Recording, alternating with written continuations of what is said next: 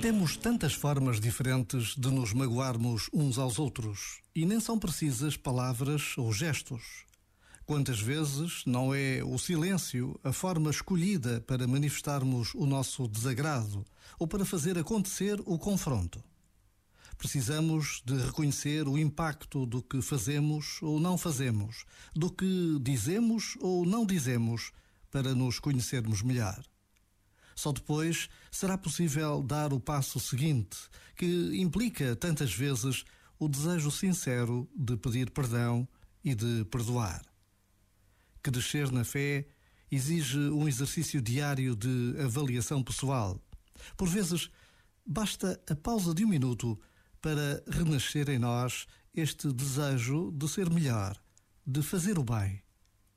Já agora, vale a pena pensar nisto. Este momento está disponível em podcast no site e na app.